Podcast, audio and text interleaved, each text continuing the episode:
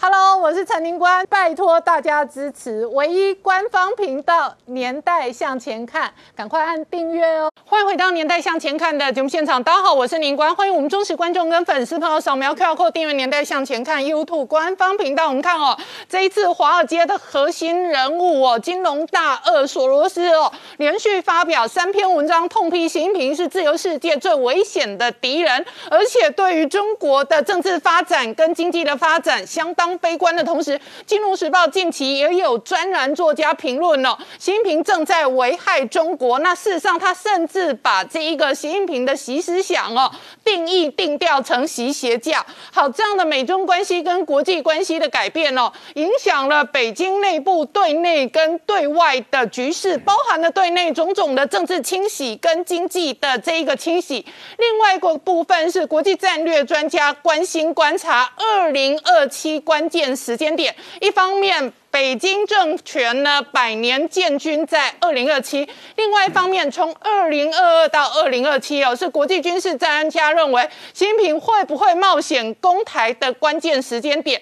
而这样的时间点带来的另外一个环节是，台湾一方面要强军，另外一方面美日捍卫第一岛链，特别是在围堵中国的军事布局上哦，可能带来什么样的变化？我们待会要好好聊聊。好，今天现场有请到六位特别来宾，第一个好朋友是黄。黄鹏笑大哥，大家好；再来是董立武老师，大家好；再来是前雄山飞弹总工程师张成大哥，大家好；再来是财专家翁伟杰，大家好；再来是苏子云老师，大家好；再来是吴杰，大家好。好，明杰，新平明年有二十大的政治权力的挑战压力跟这个时间表。然而，另外一个全球军事战略专家观察的关键时间表是二零二七，特别是二零二七是解放军的百年建军的时间点哦。那这个时间点，事实上是全球关心台海军事风云的关键。对，因为这个中共对台的军事压力这两年看起来是持续在这个增加的情况之下，那国际关注台海的局势哦，所以我们看到国际上非常多的，不管是学者专家，甚至美军的将领哦，纷纷有这个提出一些哦可能警示的时间点哦，那把它称为这个攻台，可能习近平的攻台时间表哦。啊，包括有这个像这个从这个二零二二开始哦，那一直到二零二七，甚至二零三五，甚至二零四九，各种说法都有。不过在谈所谓的公台时间表，我觉得必须要先探讨一下它的本质跟对台湾到底有什么样的意义哦。第一个我们要强调就是说，这样所谓的公台时间表，当然是国际很多的学者希望共同来关注台海的局势哦。那在这一个是不是能够用国际压力避免台海爆爆发战争，这是最初的用意。但是回到所谓的时间表，其实这个。我们认为只是习近平他自己个人的主观意图跟所谓的政治野心哦，那根本核心是这一些这个所谓的时间表，可能都是在配合他所谓要如何呃继续在稳固他的政权，甚至当这个中共的永久永久的领导人哦，所以这是他主观意图的情况之下，当然其实这些时间表到底存不存在价值，还要配合其他的部分来看，最重要的是是不是具备客观条件，而这个客观条件包含。解放军自己的一个军事的实力，是不是能够入侵或者甚至真的并吞台湾，能够在台海这个取胜哦，这是最重要关键。当然，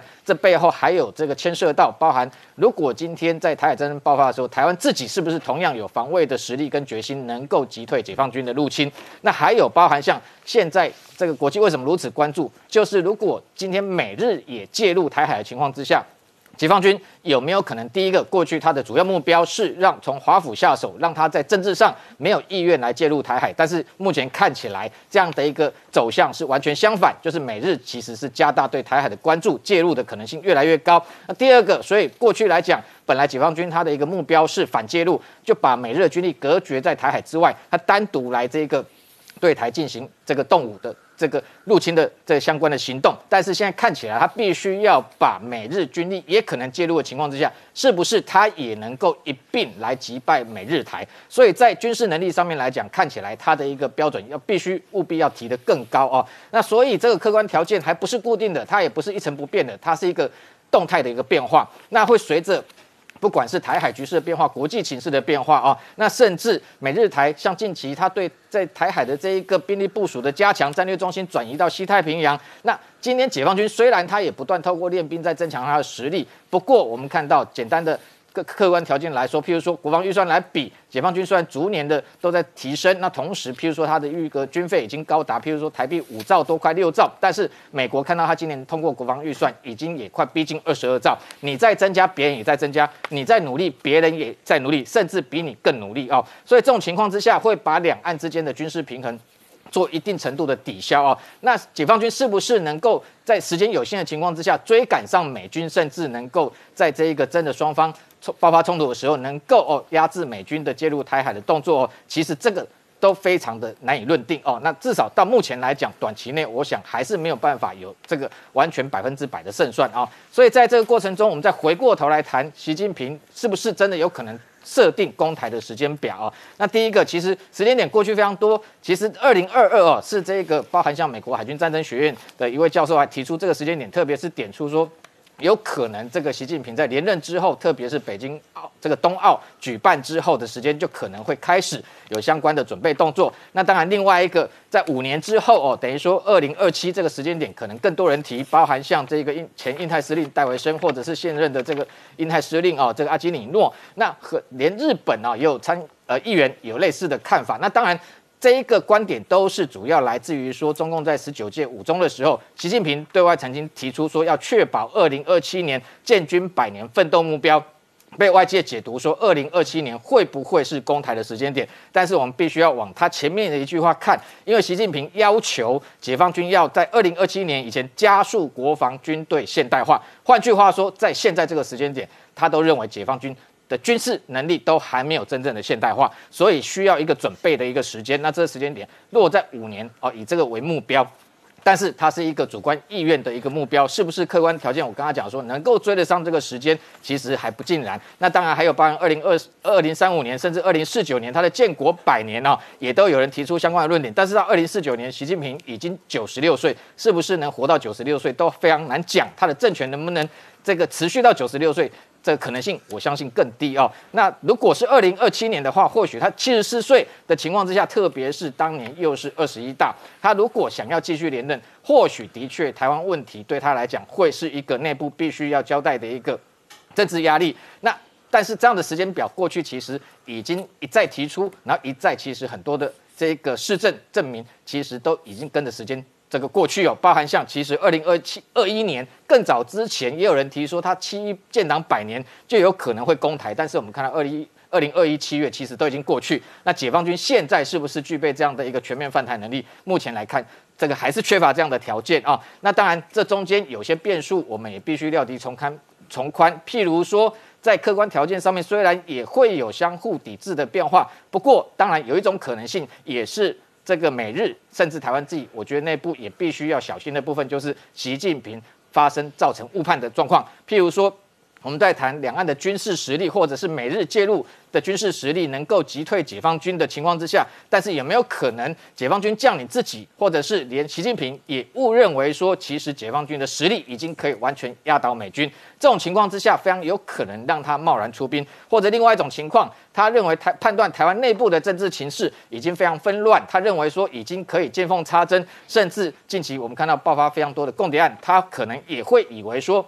台湾已经可以跟这个中共里应外合的情况之下，因为这样的一个客观情势条件的一个评估失准的情况之下，也许他也会贸然哦对台可能有所动作。这个部分当然也就是我们在防备的部分，同时还有包含另外一个变数，就是它的内部压力。如果今天呢内部政权其实也非常不稳的情况之下，中国内部发生动乱，也不能排除说他为了转移内部的压力，为了持续政权。而对台这个可能有军事上面的动作，所以这些误判就是为什么这一个我们看到华府还要这一个这个拜登要跟这个习近平通电话的一个重要的原因，就是在进行危机的管控。那当然，美日台最根本的方法就是强化自己的军备哦，做好万全的准备。那当然，这样的一个时间表，我个人认为对习近平本人来讲，只有他个人有所谓的意义。对其他国家来说，其实不管你今天时间是定在什么时间，你如果今天能力上不足，其实都是空话。那还有另外包含像先前国防部的这个中共军力报告书哦，其实这个董立文老师先前也谈过，说中间居然列了犯台的七个时机哦。其实这犯台七个时机，你如果从逻辑上去讲，它跟所谓的时间表是完全矛盾的哦。为什么这样说？如果今天习近平已经定出所谓的时间表，譬如说他下令就是要求二零二七要全面犯台的情况之下，你这七个时机，不管台湾有没有核武，不管台湾有没有独立，他都要打你。所以这七个时机，其实如果要按照这七个时机来罗列可能犯台的时机的话，反而变成是没有时间表的问题哦。所以这两个部分是相互矛盾的。我认为这个部分可能军方也要进一步去检讨，是不是呃适合在这个所谓的军力报告书里面谈到这样的政治的框架，而且特别是这个是中共片面设定的七个政治条件，主要目的就是要束缚你台湾的政治发展。那台湾为什么要？被动的接受他的这个条件，自我约束哦，我觉得这都是未来必须要思考的部分。甚至其实台湾应该反过来，从战略上应该要提醒北京说，如果你今天不放弃对台动武，我反而应该要中间包含像发展核武，包含像是不是走向独立这些。政治上面的一个防御性的一个准备，我觉得反而不能排除哦。所以整体上来讲，不管是时间表或者是对台动武的时机哦，我觉得这些部分其实政治上我们都要看得非常清楚。但是最后最根本、最万全的准备就是军事的防卫能力的一个提升，那还有防卫决心哦，要必须要坚定。那不管这个习近平他要如何把犯台的时间表定在哪一年，对台湾来讲，我觉得心理上第一个都不会畏惧，第二个我们也有应应的能力。好，那我请教张成大哥哦，美国事实上哦，近期公布的中国军力报告当中，对于北京当局不断的扩充海军的部分是高度戒备的。的确哈，美国在九月三号那天提出了二零二零年的中国军力报告，那美国美方特别提出有三点，美国要本身要注意的。他第一部分讲的就是那个美那个中国大陆在造船能力的大大幅扩展了，像下水饺一样。不过这边我跟观众朋友说明一下。中国大陆目前船舰的数目是多，但是科技含量是弱的。我举个例来讲好了，美国的福福特航空母舰或者那个现现在那个航空母舰都比现在中共的所谓的山东号都强太多了哈。所以虽然它在海那个下饺子上面就是它就造船能力大大幅提升，那这也不有不不不是美国当做一个警惕。他提到第二部分呢，就是说这中国在五百公里到五千五百公里弹道飞弹的成长的数目。这一部分呢，是因为美国遵守 INF，就是核核中程核武限制小协议，所以他们把逐渐把他们五百公里到五千五百公里的核弹，呃，弹道飞弹慢慢的拆除。那中国大陆因为不在这协议里面，说不断的发展，这是这是美国的需要。第二步，第三步呢，需要是中国大陆的防空能力，那是主要因因为中国大陆现在已经 S 三百跟 S 四百的防空飞弹所所所凸显出来的。那从这些整整体讲起来，美国是提醒，就是说，哎，中国在这个方面在成长，那美国要加以注意。但是有一个消息，我新新闻我倒蛮有兴趣想谈一谈的，就是在九月七号的韩韩那个韩国的那个那个安昌安昌号级的那个潜舰试射的潜射弹道飞弹。嗯，这件事情呢，其实对我们整个东亚是一个很大的一个讯号。嗯，先讲他那个韩国，先把韩国为什么要做这个弹道飞弹，我把韩国的那个所谓的呃远程打击武器做个整理哈，他们都他们通通叫做玄武啊。玄武在韩语的意思呢，就是北方防务防防卫的一个神的一个一个神的一个代号。那他们从玄武一号一直到玄武四号，有它的一个进程在。玄武一号是他们做的第一个弹道飞弹。他们做出这个弹道飞弹的时候，他当初最早最早的时候是用我们台湾有过的胜利女神来改装的。那第一个，那时候射程很短哈，只只有三三三百呃，只有一百三一百三一百八十公里。后来他们开始做真正做弹道飞弹是玄武二号开始。嗯。二 A 三百公里，二 B 五百公里，二 C。八百公里，为什么我特别把五百公里画起来啊？因为整个朝鲜半岛的长度是一千公里，嗯，五百公里如果它部署在所谓的停战线边缘，是不是就打到北韩了？对，所以这个对北对南南韩来讲啊，这就是他们所远程打击打击武器的一个重要的门槛。哦，对我们台海来讲，我们叫三百公里，要跨过台湾海峡嘛。嗯，对他们讲是五百公里。好，接着他们也发展巡弋飞弹，从三 A、三 B、三 C，他们三 A 开始发展就是五百公里，一千到一千五百公里，接着。这次在他们航军方，他居然叫做玄武四号。嗯，玄武四号其实就是他们潜射弹道飞弹的意思。它这个潜射弹道飞弹是他们玄武二号、玄武二 B 的潜射型。嗯，好，那这个这个这个这个过程其实蛮有趣的一件事，想谈的就是，其实美韩之间有一个很奇怪的叫做飞弹发展准则，其实就限制啊限限制。它从一七一九一一一九七九年签订。那个时候啊，那个时候美国给南韩的限制是一百八十公里，这可以理解为什么玄武疫情是一百八十公里了。嗯，啊，他不让你打太远。后来南韩就就就在一九九七年变成三百公里放宽，到二零一二年到八百公里，这中间发生什么事？为什么到二零一七年到一九九七年放宽了三百公里？讲真的，韩国是用实力证明的。嗯。你虽然限制我，我就做给你看。哦，我做到三百公里了，你要不要放宽到三百公里？哦，好，那我刚刚提到五百公里是韩韩南韩所谓的远程打击武器的一个标准，一个标那个 threshold 哈。那他到二零一二年的二零二二零一二，他打到八百公里了。美国就说这一下子我也只好放宽到八百公里。啊，但这这其实南韩就一直用实力证明这件事情。我认为在用前他们前进国债来做例子。好，到二零二零年的时候，就去年的时候，美国允许南韩可以发展。固态火箭的啊，这个差别在哪里？液态火箭跟固态火箭的差别，液态火箭的发射准备时间非常长，固态火箭可以击中，就是固它可以随时击中发射。嗯，韩国也是用实力证明我做到了，所以到去今年二零二一年五月二十号，美国完全解除了。嗯，我想这一点要要给国人做个提醒啊，美国是给我们很多限制，真的，我做我们在做熊山的时候，限制真的非常多啊。那个时候因为陈水扁总统。跑弄个陆联公投，美国对我们熊山针对熊山有很多的关键性途径不准进口，可是我们我们还是把它做出来，然后当然在二零一六年发生一个不幸的误射事件，但是那是让美国非常紧张，说我们明明限制你们东西，你们根本没有军用规格的东西可以进口，你们怎么做到？你们这个公规怎么做到的？我想讲的还是实力原则。那我们台湾水下战力真的比较弱，那南韩也很重视这件事，因为他们也知道说要掌握制海权。一定要从空中、水面跟水下。好，他们开始发展前进国造。他们在一九九三年的时候跟德国人学。哦，好，我们会讲第一次大战跟第二次大战的时候，德国的前进其实让盟军都非常头痛。嗯，两次都非常头痛。那这故事我就不讲了。所以我想用这个来引申，就是德国的潜舰是非常强的。嗯，好，那有一件有趣的事情，德国的潜舰是有在外销的。有好，韩国人怎么做呢？韩国从一九九三年呢，就跟美德国先引进二零九级的德国的潜舰。嗯，他的做的方式是这样：二零九级潜舰呢是一千两百吨等级的，好，一千两百吨等级。他们做的方式这样：他们前面第一艘、第二艘在德国做，他们韩国人派工程师去学。嗯，第三艘在南韩做。哦，好，他们用同样的模式在跟德国买进了二一四级潜舰，提升到一千八百级，嗯一一千八百吨。在潜舰的世界里面有分级哈，大概六百吨以下的叫做小型潜舰，嗯，六百吨到三千吨的叫做中型潜舰。好，那这两个都是中型潜舰，可以看出韩国的做法就我在中型潜舰上面，我先跟你学最基础的，嗯，所以他们现在就所谓现在讲的安昌号级的潜舰，三千吨级其实还是重型潜舰，嗯，但他们的自制率已经提升到。百分之七十六了哦，好，就他们韩国本身的自制率提升到百分之四十六、七十六。那他们现在已经开始规划下级潜舰，嗯，好，正式名字还没出来，他们准准备把自制率达到百分之八十以上。嗯，我为什么要提这个东西啊？我我很支持潜舰国造，但是步骤可能要想一下。嗯，我们现在一开始就造三千吨级的潜舰，然后我们自己就在台湾造，只有台船的造船技术足不足够，这是我们要思考的一件事情。那我我从这个事情回过头来谈一件事情，就是说。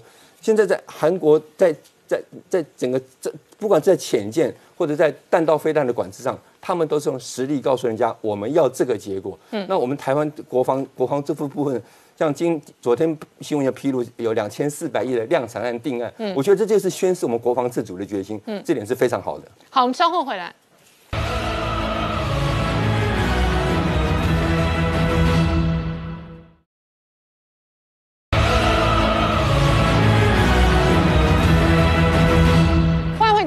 向前看的节目现场，我们今天聊的是哦，这一个国际战略专家都判断美中的这一回合冷战哦，台海可能是军事的相对的热点。那这里头当然哦，随着二零二一年今年哦，林林总总解放军老台的次数是是事实上创下了历史新高。那同时外界观察的是，习近平一方面要争取二十大的连任，另外一方面。外界关心二零二七年哦，这一个解放军的百年建军哦，台湾会不会是一个重要的目标？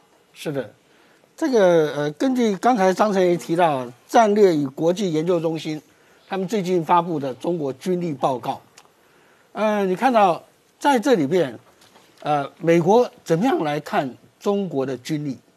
他认为对美国而言，威胁最大的前三名，嗯啊，第一是海军，第二是弹道飞弹，第三是核武力的现代化。嗯，核武力现代化我们不要讲啊，坦白讲，这个大家都是啊拿来吓大呃吓对方的，对不对？一千颗跟两千颗有什么差别？坦白讲，十颗你就完蛋了嘛，好，后面增加的只是数目而已，对不对？那么弹道飞弹这一部分啊。这个部分说实在，它要发展，美国也没办法嘛，对不对？那么，为什么把海军列为第一位？嗯，我跟各位提到，譬如像说，前不久啊，我们这个不是《金融时报》啊披露个消息，好，我们的呃这个外交部长啊，国安会秘书长，嗯啊，到了安娜波利斯啊去啊跟美国的地下的管道啊有有有一番的这个呃对谈。后来发现说不止啊，我们的什么海巡署长啊，嗯，保安局的副局长啊，等等的都去了，嗯，包括说谁啊，A I T 的啊处长也去了啊。换言之，就说这不是一个普通的就换啊所谓台湾证明的问题啊，而是说对于整个的台海的战略，嗯的一个对话。这显然哦，这个国安跟海军上面哦有很重要的角色。Annapolis 是什么？嗯，美国海军军校的所在地啊，嗯，美国海军的起源地啊。所以说，在那个地方，然后你看看这个战略报告，你就知道说，美国多在乎中国海军的发展。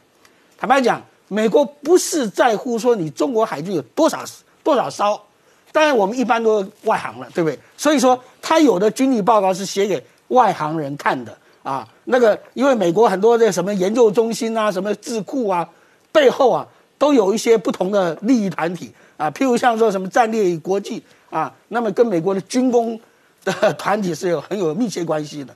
所以说，他们这个报告有的时候是为了争取预算。现在美国最急迫的是什么？就是说，二零二二年呢，美国的迪提康德罗这一级的这个呃飞弹巡洋舰呢。都会面临要退退休了，对不对？有二十二艘要退休，但是呢，二零二零年，中国的军舰已经有三百六十艘，美国的军舰才两百九十七艘。当然，你看数字，你会觉得啊啊，中国的海军世界第一，对不对？啊，那么啊，所以说这就是一个很好的理由，说哎，美国，你看啊，我们二零二二年又要退休二十二艘，青黄不接怎么办？嗯，所以美国海军。你要赶快多给我预算嘛！你今天你攻台也好，你要你要呃呃支援南海也好，你没有海军，你空军再强有什么用？你陆军再强更没有用。所以说海军是关键。那么台海作战里面，海军是关键。嗯啊，你空军怎么样？一时的，你你又能怎么样？对不对？那么海军，你只要海军被消灭了，根据当年金门海战要。我们在这个古宁头战役的时候，中共为什么失败？嗯，古宁头战役的时候，金门的守军叫二十五军，二十五军是什么？斗笠军，嗯，带着斗笠，连军服都没有，刚刚招来的老百姓了。那为什么说这么差的素质把中共的精锐部队给打垮？就因为说什么，他的精锐部队上来以后，他的船都被我们炸沉，嗯，然后正好我们有坦克车在海岸，所以你看到没有？我们。我们发展的主力什么？不断的，我们的坦克是全世界密度最多的啊。然后啊，我们现在啊，过去我们的飞机不是要跟中共的飞机对打，我们的飞机是要攻击他的船团，嗯，攻击登陆部队。那我们我们现在啊，我们的鱼叉飞弹、熊山飞弹等等，都是以中共的海军为目标。这个就是今天为什么在啊，我们的国安团队啊，跟美国的。这个管道在 Annapolis 所谈的，我认为主要的战略对话，嗯，就在这里。嗯，那我请教一下董老师，事实上日本哦，近期也进行了大规模的自卫队的军演，而且哦，整个自民党的这一个哦重要政要哦，普遍有一个共识是台海安全就是日本安全。是的，呃。刚才有提到习近平不是说二零二七年哈，这是一个很可能的公台时间表。然后二零二二二零二七年哈是解放军哈建军百年嘛哈，要他们要建成一个能够抗衡强国的这个军事力量。那我们国军也一样，我们国军不是有个刚提出一个五年兵力 整建计划？呃，顺便提一下，二零二五年就是我们黄埔建军百年啊，我们比中共还早 还早两年。日本也有它的五年防卫大纲。我的意思是说，哈，其实每一个国家都有自己的国防准备计划。我们回头来看一下日本啊，就说日本最近啊，它的防卫省它公布了一个，它要进行一个二十八年来大规模的军事演习，而且这个演习的时间哈非常长，从九月十五号一路要到演习到十一月，以民主国家来说，这非常长。啊，为什么叫大规模？因为呃，日本将会动员十万兵力来参加。呃，日本的这个呃这个这个防卫省啊，它的总兵力其实只有二十五万人而已。所以说动员十万人，等于是说哈，这个超过三分之一强了。那呃。日本防卫省说：“哈，这是一个大规模的军事演习，大规模的军事演习，哈，就是为了要因应大规模的军事冲突。所以说，日本方面哈，他是正在思考，是不是会跟这个中共发生这种大规模的军事冲突，他才需要啊，用这种大规模的军事演习，动员超过三分之一以上的这个日本的自卫队来参与。那这次的演习看起来哈，主要是在检验哈。”如果发生大规模冲突的话，那么日本自卫队的它的后勤、它的通讯、它的交通上面的那个有效性呢，是放在这里。那呃，我觉得呃，日本的准备哈，这个我觉得是理所当然哈。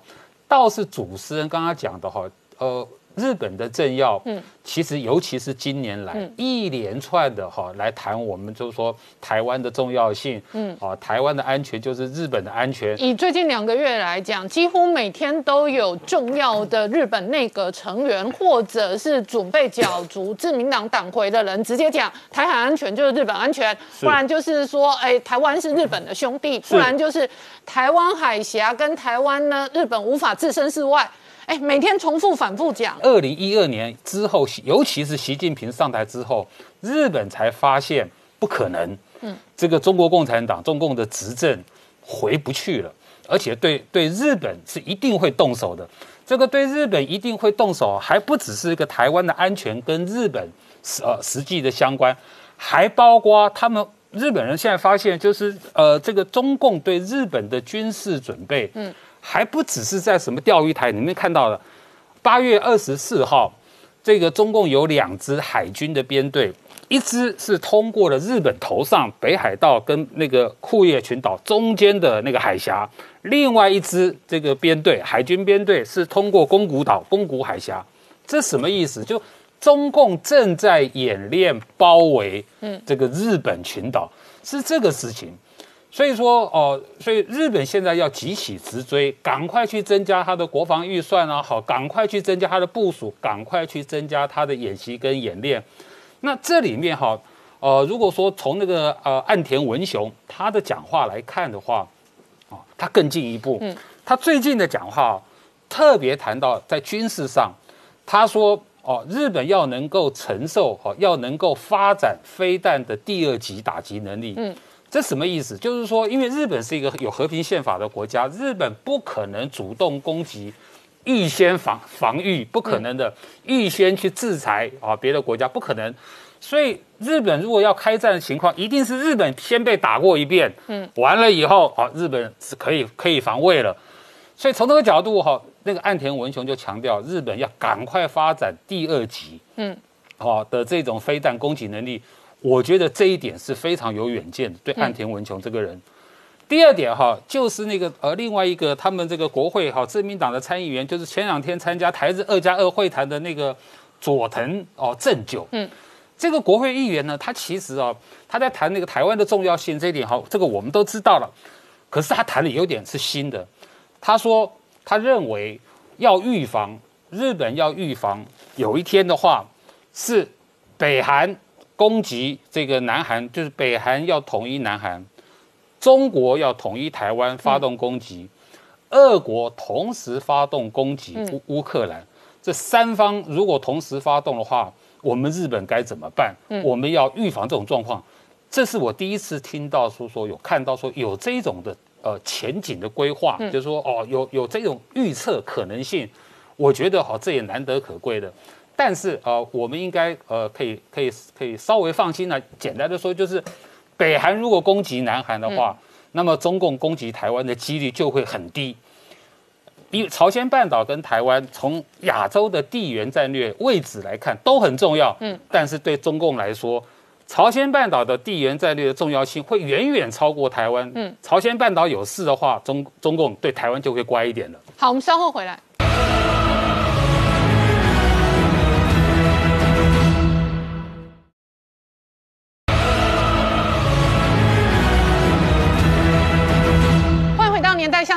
的节目现场，我们今天聊的是外界关心美中的这一个两强之争哦，最终核心的战场在台湾，特别包含军事的这一个战场，也可能在台海。然而，另外一方面哦，双方在军工跟军备上都朝向无人机、无人舰、无人潜艇发展，然后这里头仍然是一个核心的科技之争。对所谓的无人机跟无人舰的作战哦，我们看到美军今年已经进行二零二一的这个无人作战的一个军演啊，那投入大量的无人机舰在进行演习，那这个过程其实也表示说已经把它开始具体化哦，那开始部署跟服役哦，那特别是。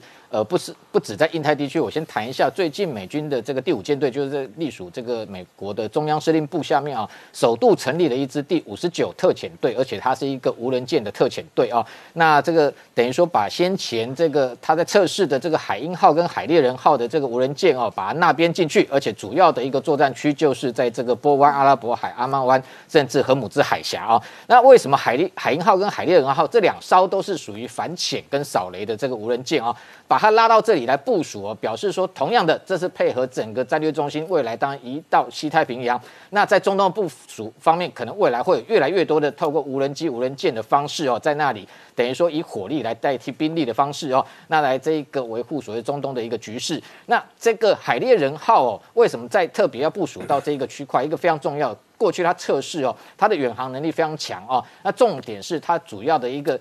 能力在于扫雷跟反潜啊，它可以侦测水下的潜舰之外，它还有能够具备扫雷的一个能力。所以，我们看到过去美国军舰其实只要一旦进入荷姆兹海峡，其实最担心的是遭遇到这个伊朗的水雷的袭击。那过去也曾经有潜力发生过哦。所以这两艘无人舰放在这个区块哦，进行这种所谓的这个无人远洋的扫雷哦，对于美军来讲，未来有很大的兵力的替代效果。那第二个，在印太地区更不要说，我们前。阵子才看到 RQ 一八零这种高机密度的逆中无人机，居然在菲律宾上空哦飞跃被拍到哦，那这样的属于战略等级的。侦察无人机哦，可能作为空中的通信节点之外哦，其实我们简单讲一下，近期哦，美军在印太地区非常多的测试哦，其实都是跟无人机舰有关。同样海上来讲哦，我刚刚讲海鹰号、海猎人号，其实还有另外一型叫游骑兵号哦，它也是无人舰，先前才对外展示了哦，就是说它是其实这个快速的运输商船直接改装而成，上面搭载货柜，那首度这个试射的标准六型哦，这个防空飞弹哦。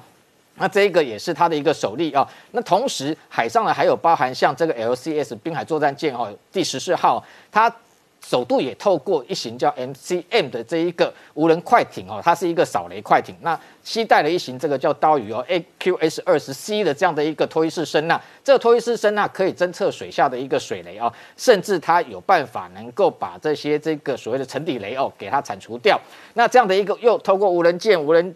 这个艇的方式在扫雷，其实已经变成一个主要趋势，因为它可以减少大量的可能受到水雷袭击的一个伤亡啊。那当然还有在制海上面，美军今年也首度展示一型叫 JLTV 的这种无人载具哦，它是这一个无人发射车，那搭载 NSM 飞弹哦，最新的一个海军命中打击飞弹哦，那对海进行所谓的这个实弹射击哦。那无人机的部分。非常多的一个新型的无人机在今年开始陆续曝光，那外界关注到有一型哦，非常特殊的叫 ALTIUS 六百型哦，这一型哦远程的无人机，它是这个也号称是叫做制空弹药哦，那它的一个大小其实不大哦，那只携带其实只有二十七磅的炸药，但是它的优点是说它可以进行群攻跟自杀无人攻击，而且它的好处是什么？它可以去堵人哦，什么叫去堵人？它可以事先不管从空中 MQ。万 CJ 的无人机可以携带之外，今年测试最新有这个黑鹰直升机也可以在空中投放，甚至地面上有陆基型的，从悍马车有北极星的双广的这个发射系统，也可以把它弹射出去。然后大群的这一大群的无人机，它可以做什么？它可以先到敌方可能通过的目标去那里待命，在那里直接在空中自空。自空的情况之下，只要锁定目标，譬如说它这次测试，它还透过八十个空降军，透过这个 F 三十五 B 去侦测。敌方的位置跟目标之后，把这些相关的讯息传到地面上，然后由这个地面特战部队直接发动袭击。也就是说，我可以在路口堵你，你即将要到来，我就先放飞在这里盘旋，你一来我就直接群攻攻击你哈。所以这样的一个无人机的攻击哦，特别是群攻的一个攻击能力，未来是一个发展的陆战的一个重要发展趋势啊。那还有海上同样有一型跟这也非常类似，大小很像，叫胶囊的无人机，它是配备在未来可能伯克级的神盾。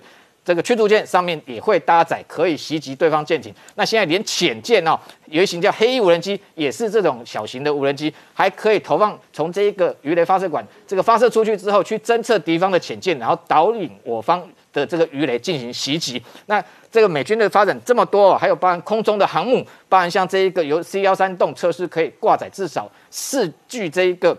X 六十一 A 哦，叫做小精灵的这个无人机也可以对敌方进行袭击。那在没有使用情况之下，甚至可以直接空中回收哦。所以这么多的一个无人机的一个发展，势必未来在印太整个战场上面，有可能都会陆续现身。好，我们稍后回来。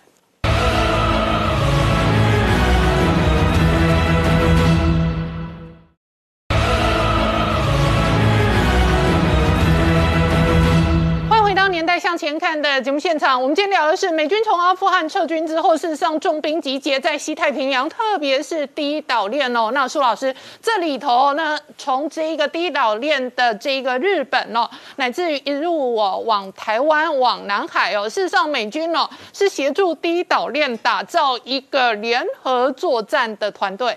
对。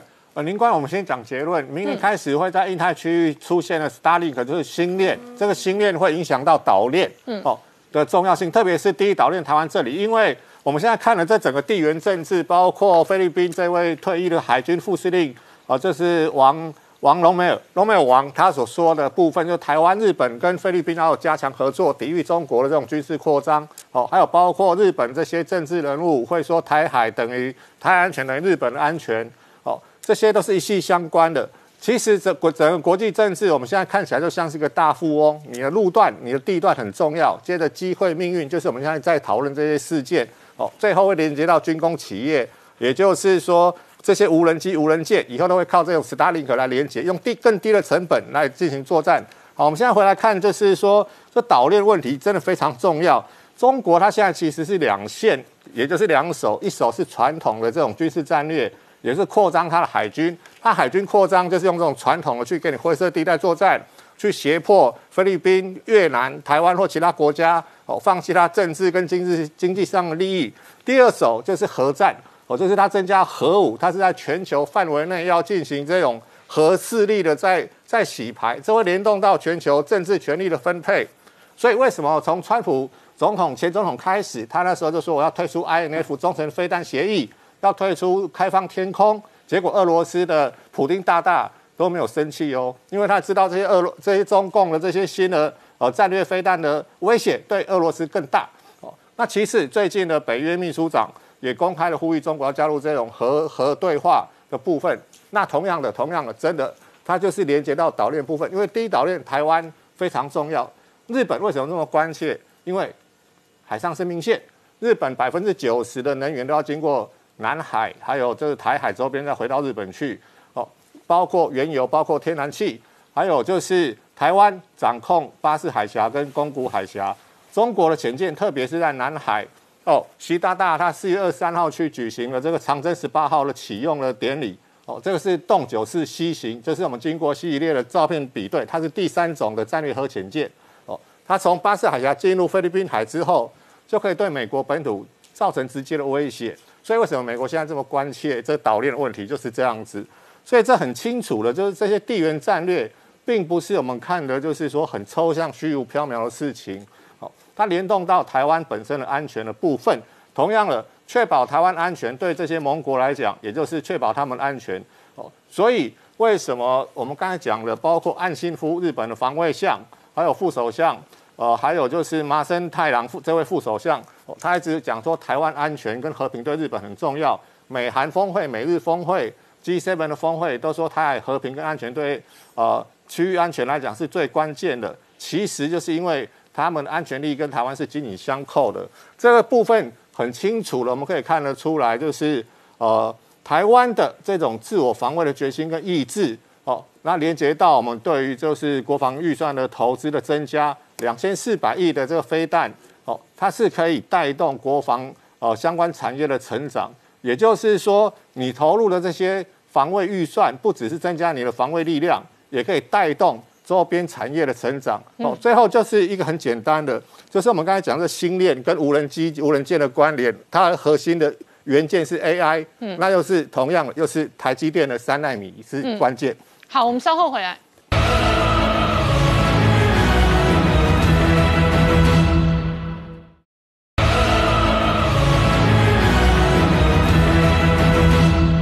年代向前看的节目现场，我们今天聊的是美中两强之争哦。世上，很大的军事对峙在西太平洋第一岛链，这里头包含了日本不断的强化自卫队的这一个国防能力。同一时间哦，台湾这几年也不断的这一个增加国防军备的相关的布局跟能力。那我觉得另外一个部分哦，很明显的国防产业、军工产业哦，也跟着发大财。事实上，台湾这一次国防部可能拍板定案两千四百亿哦，这一个放在飞弹上面，对，确实也有第一岛链打造一个飞弹岛链围堵中国的战略布局。没有错，我想其实台湾的战略地理位置其实非常非常的重要。刚刚这个苏老师有特别提到。那最近呢，台湾在九月十一号有特别提出一个呃飞弹量产的计划。那这个特别预算的上限是来到两千四百亿的新台币。那么包含像是在这个明年度的这个国防预算上面哦，也看到在预算上面呢是年增了超过一百亿以上的一个哦这个金额，也创下了历年来国防预算最高的一个状况。那么如果再加上采购六十六架 F 十六 V 四百零一亿的一个金额。明年的整体国防预算是会高达四千一百二十七亿。那当然，除了台湾的国防预算创下历史新高之外，我们看到这两年哦，全球的军事预算都有在逐年增加的一个趋势。我们看到这张图卡哦，是二零二零年的这个军事支出。那么这个是由这个瑞典的斯德哥尔摩国际和平研究所所提出来的一个预算的统计。那么我们看到，其实在日本的部分，在过去呢这两年当中，都是名列全球第九名的一个军事支出哦。今呃在去年二零二零年是支出了五点三兆的日元。那么另外呢，包含第一名，但美国是毋庸置疑是来到了七千三百二十亿的美元。占 GDP 的总占比是来到百分之三点四，中国也有两千六百一十亿哦。那印度呢是打进了前三名哦，在七百一十亿的美元，那占 GDP 的占比也是来到百分之二点四。所以其实，在整个战略布局的上面哦，亚太地区其实真的是全球的一个非常重要的一个位置点。那么另外，我们看到在美国媒体的部分呢，它有列出全球军工企业的百强排行榜。那么我们看到中国有三个集团列入了前十名，但我们先看一下前五名，因为前五名都是美国的企业，那名单当中也有一半都是美国企业，那我们就特别留意一下，在前三名的部分，包含像是第一名的洛克希德马丁，它的防疫业务呢，呃，防务业务是来到了六百二十五亿的美元，年增率是来到了百分之十一，占整体总收入的百分之九十六，所以当然是第一名，当之无愧。第二名则是雷神科技，而第三名呢是大家比较熟悉的是波音公司。那它在防务营收的一个比重呢是来到了百分之五十六。那第四名呢是诺斯普洛格格鲁曼，第五名是通用动力公司。那么另外呢，在其他中国企业的部分。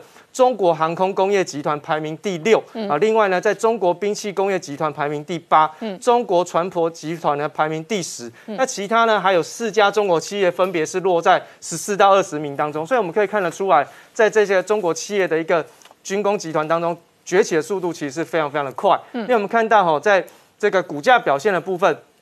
洛克希德马丁今年以来其实没有什么表现，大概就是小涨了零点四个百分点。而雷神科技呢，今年以来是上涨了超过两成以上的一个幅度。那么通用动力公司呢，今年是上涨了将近快四成的一个呃涨幅。那另外我们看到，在中国企业的军工的相关个股，中国船舶集团呢，今年上涨了百分之四十三点四。那中航科工呢是小跌了。百分之十一个百分点了。那所以其实从整个股价上面来表现，似乎也看不太出来说有一个比较明确的一个趋势。但是我想其实重点还是要先观察一下美国的洛克希德马丁。那么既然它是全球全美国最老牌的一个军火商，我们看到它的整个国防承包的一个占比哈，我们用二零一五年的统计来看，前三名当然就是这个洛克希德马丁，然后波音跟雷神。嗯，但是呢，这个它的合约哦，洛克希德马丁的合约是波音的两倍以上的一个占比哦。那另外呢，我们可以看到它的整个海外营收是稳定的成长，从二零一六年以来，其实都在逐步的增加当中。哦，那另外我们看到的是，在它的整个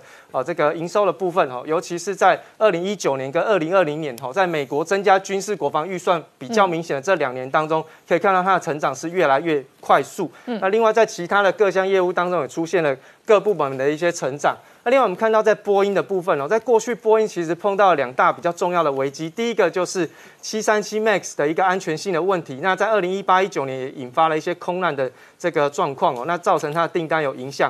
但是呢，在去年的年底已经恢复了可以销售。另外在梦幻科技七八七的品质问题哦，那但是呢，其实在波音现在目前在第二季公布出来的营收呢，也出现了转。转亏为盈的一个发展，所以其实在未来，在疫情呢能够逐渐好转的同时，应该都有一些复原的一个机会哦。那我们看到，在中国比较前十大的一个军工集团的一个排行榜，我们大概帮大家做整理哦。第一名是这个中国兵器工业集团公司，那它是主要研发各种精准的一个打击武器的一个装备。中国兵器，第二名是中国兵器装备集团公司，那负责的是在车辆运输装备的制造，那其中呢，它有一个民用的品牌，就是长安汽车。哦哦，对，长安汽车是它培育出来的一个品牌。嗯，所以其实呢，长安汽车应该就可以想象到他们的坦克车的一个这个哦装甲的钣金的部分。第三名是中国航空工业集团公司，那它美其名，基本上从它名字就知道，它是提供中国各项飞行装备，包含像是轰炸机啊、教练机啊、直升机、侦察机、无人机等等的一个研发制造。那么，在中国航天科工集团的公司是建立起完整的防弹飞弹的一个防空飞行防空系统的武器系统设备。那最主要是以技术跟研发的一个业务为主哦。那第五名是在这个中国航天科技集团。那么最主要它的地位大概就跟美国的 NASA 其实是相当的。那主要是研发所谓的火箭、卫星、飞船，还有太空站的研发，还有战略跟战术飞弹的一个研发跟制造。另外，我们看到在第六名的部分。中国电子科技集团哦，它主要是军民用的一个大型电子讯息系统工程建设的一个公司。那最主要就是呃，比如像 GT 台的一个建制的部分哦。再来就是在第七名的部分，中国船舶工业集团公司这次有排上名的哦。那最主要当然就是以船舶的修造、海洋工程、动力装备为主。那第八名是在中国的船舶重工。那最主要，它是中国最大的一个海军装备的一个制造厂商，专门负责水面、水下还有各类水中兵器的一个制造。第九名是中国核工集团，包含像是在核武军工啊、核电、核燃料、核技术的开发跟对外的合作上面。最后一个，我们看到是在中国的核工业建设集团，包含像是核工程、国防工程、核电站，还有其他的一些工业民用的一些工程建设的一个状况哦。那所以其实从整个呃中国大陆的一个军工产业来说，我们说。的确有看到它一个比较明确成长的一个趋势，也因此呢，不得不对他们有所提防。好，今天谢谢大家收看《年代向前看》，也欢迎我们忠实观众跟粉丝朋友扫描 QR Code 订阅《年代向前看》YouTube 官方频道。我们同时在 IG、脸书、Twitter、Telegram 上面都有官方的账号，欢迎大家分享、订阅跟追踪。谢谢大家收看，谢谢。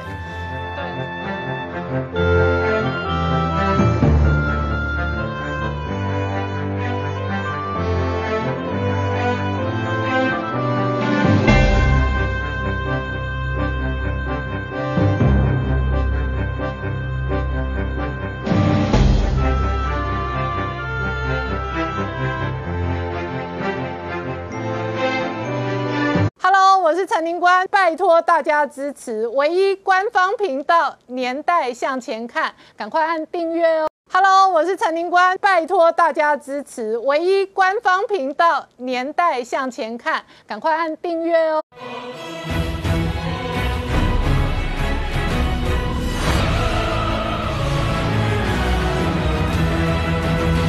年代向前看。向前看年代，大家好，我是林官，欢迎我们忠实观众跟粉丝朋友扫描 QR Code 订阅《年代向前看》YouTube 官方频道。我们看习近平的二十大，有一连串的政治、跟经济、跟军事的整肃动作。一方面，从蚂蚁金服叫停之后，接二连三的打击各个中国的民营企业。共同富裕呢，到底会走推向什么样的一个经济处境是外界关心的。另外一方面，新平二十大的挑战之后，对于政治跟这一个军事，也可能带来全新的变数。九月初，这一只黑天鹅出现在天安门的广场的时候，引发了国际媒体的关注。整个中国政治经济会不会变成全球政治经济未来最大的黑天鹅？今天我们特别要邀请两位专家与我们。座谈。那首先第一个要特别欢迎介绍的是财信传媒的董事长谢金河谢社长。好，林官好，各位观众大家好，嗯，中秋节快乐。好，再来是明居正明老师。嗯，林官好，谢社长好，各位观众朋友大家好。好，那我先请教社长哦，今天是中秋节啊，那整个二零二一年的全球经济有一个很大的变数是来自北京。首先，第一个是美国大选之前，蚂蚁金服这一个史上最大的金融 IPO 案叫停，然后紧接着而来，过去两三个月，我们发现了这个北京政府一方面控管这个网络相关的集团，然后补教行业，然后电玩，然后到明星都要整数，有没有逃税，有没有洗钱，或者有没有劣迹。那整个中国内部的整数哦，事实上造成了今年以来哦，全球的金融市场当中表现最弱的就是港股，那入股的表现也相对疲弱。你怎么观察哦？这个可能是全球政治经济当中哦一个很大的转折跟变局。这个中国的黑天鹅啊，我最早讲，嗯，我讲的时候哦，大家都不太相信。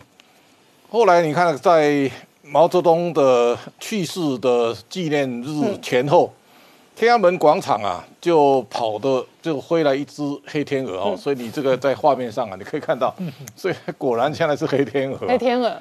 好，我们把这个整个事件稍微还原一下，也就是说，其实蚂蚁的这个，嗯，在上市前一天呢喊停，它已经是一个非常鲜明的动作了。换句话说呢，你把蚂蚁上市叫下来之后呢，大概阿里的腿就断了一条了哈。断了一条腿以后呢，阿里从此以后就开始不断的在股价往下跌。好，那第二个高峰大概就到六月三十号，滴滴打车啊，一上市马上就调查哈，所以这一调查以后呢，这个其实它的股价原来十四块美元定价，第一天冲到十八点零二，但是现在最惨掉到七块多。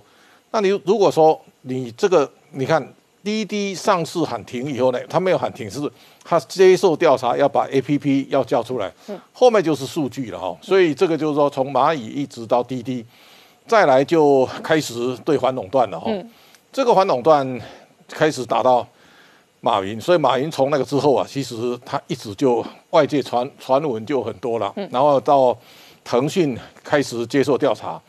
那阿里跟腾讯其实都是中国两家最具代表性的公公司，突然之间啊，他们被打了一大棒以后呢，开始连锁以后开始就，我们看到这这一段时间呢，有几个重点。第一个开始对补教行业的猎杀哈，我讲猎杀是很可怕的，为什么？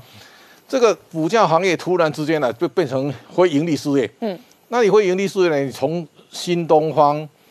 好未来，好有道，好这个等等啊，股价都跌九成以上啊。嗯，所以在这一这个杀戮当中，你你可以看到最近开始一大堆补习班开始连锁性的倒闭嘛，哈。那这这一块几乎就没有了，没有，其实影响非常大。为什么？我常在讲，新东方最大股东是新加坡的 GIC 啊。嗯，新加坡政府投资公司，如果你现在算一算，它最少投少掉投资损失一百亿美元以上。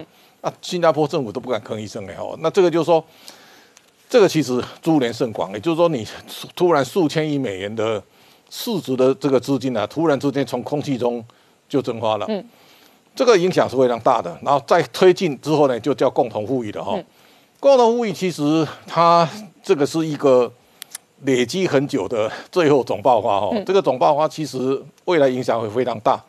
我们大概可以把这段时间的演变呢，稍微来看一下，就是说，刚刚你也讲了，包括对演艺人员的这种一连串的这个坚壁清野的动作。那为什么这样做呢？就是说，从一九七八年邓小平改革开放之后呢，中国让少数人富起来啊，这个少数人富起来，经过三四十年以后，有些人已经富到你无法想象的哦，所以这个就变成说。那个所有的环节都错盘根错节、复错综复杂。比方说，马云爱唱歌，爱唱歌，他这个演剧圈非常的熟悉。那非常熟悉呢，你看他把那个许茹芸那个“如果云知道”他改成“其实云知道”哈，然后他唱作气家。那那中间你看赵薇啦、黄有龙啦两夫妻跟马云所有的投资啊，都息息相关啊。然后再往往外扩散，中国所有 赚到钱的人。如果仔细清查，每一个人都有都有都有女朋友啊，嗯，那个那个钱都藏在这这个里头，那个是盘根错节的错综复杂的关系。所以这一次那个华融的赖小明不一夜不是枪毙吗？嗯，这个赖小明一枪毙才发现他家藏的十七亿多人民币的现钞，然后呢情妇一百多个，哈，他这个这个就是你在中国有钱以后，开始有人买法国的酒庄了，哦，然后。他炒高艺术品，你看到马云跟郑凡志两个去画那个地球，那一幅画在香港拍的一四千两百万港币，然后呢，曾凡志那一幅《最后的晚餐》也是两亿五千万港币啊，这个这个画价这么高，当然后面有人啊，所以这个就是你如果从往外去看，买欧洲的足球场哈，足球队啊，那那个也是很可怕的，包括蔡崇信的这个篮网的篮球队，就是说中国把那个那个赚到的钱。撒到全世界去，好，这个时候呢，那那一些巨富啊，累积很长时间的财富，嗯，这个对习近平来讲，他觉得 还有一个红二代的勾结都很深啊，那他觉得这个太不可思议了，他对网络新贵的创造财富的这个速度跟模式啊，他一定非常觉得不以为然，所以。从一次分配、二次分配到现在叫做第三次分配。嗯，好，三次分配呢叫共同均富哈。那共同富裕的这个架构里面，它当然要你把原来赚的钱要吐出来。这个是中国给全世界出一道题目。那这个题目现在看起来，将来类似像摩根士丹利这种哦，你你你不断的在调高调高中国权重的那些华尔街的机构。嗯。还有对中国情有独钟的，比方说，你看桥水的达利欧瑞，哦，那这个中国有美国有一大堆华尔街，嗯，像 J.P. Morgan，他们是靠中国的这个市场啊在赚钱的。那这个时候，贝莱德都是 靠中国赚钱的。这一次索罗斯干脆指明，贝莱德要叫要讲清楚啊，就是说你这一次他是在贝莱德是。中国发给贝莱德一张执照，嗯，是公募基金第一张啊，嗯，他这次募了六十八亿人民币，嗯，所以索罗斯就公开批评他，他说你现在等于帮助中国哦，残害人类哦，啊，这个帽子架构是很大的，然后他说未来的世界啊是极权独裁跟民主自由体制的斗争，那这个时候他说美国等于为虎作伥哈，嗯。所以他逼的贝莱德也要出面澄清啊！那这个时候，在美国社会其实也慢慢可以看到，美国的社会现在跟台湾的社会哦，也同样形成一个亲中跟反中两个不同的阵营嘛！哈，那你要知道，美国华尔街啊，其实一直以来，因为它蚕食中国利益很久了，所以大大家大华尔街里面是最轻中的。你可以看到，川普在贸易战的时候呢，其实华尔街的那些老板跟川普都唱反调啊，而且。大家都说中国的好啊，那是这个时候慢慢开始有人会觉得中国到底可不可以投资？这个时候你看到那个 K C Wu 的那个 A R K 的那个女女股神，嗯，他一先解码，那现在在评估啊，他到底可不可以投资啊？嗯，这个情况，我想对台湾未来的社会啊，会带来非常大的冲击哈。所以现在你刚才讲到香港的股市啊，对，我们刚才看到现在中国的板块都不一样哦，那这个时候。深圳跟上海，嗯，最近其实都上新高，就是说，A 股它门关起来给中国人自己玩的，嗯，它其实没有受影响。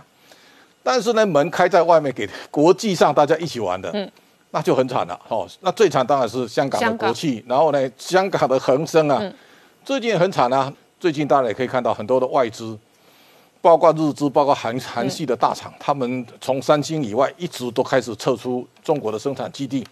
那资金外逃、台商回流的这样一个规模，我们也可以看到，现在台商回流大概九百九十一家，啊，回台投资的金额是一兆三千三百九十几亿，增加就业、创造就业人数大概十一万多人。所以，如如果这个架构来看，就是说，这个世界开始会呈现一个跟过去几年以来，嗯。完全不一样的变化，而且这个变化当然一定跟中国有关。所以这一只黑天鹅到底会让中国呈现什么样的一个面貌？这是我们未来在从在研究投资当中啊一个最大课题跟变数。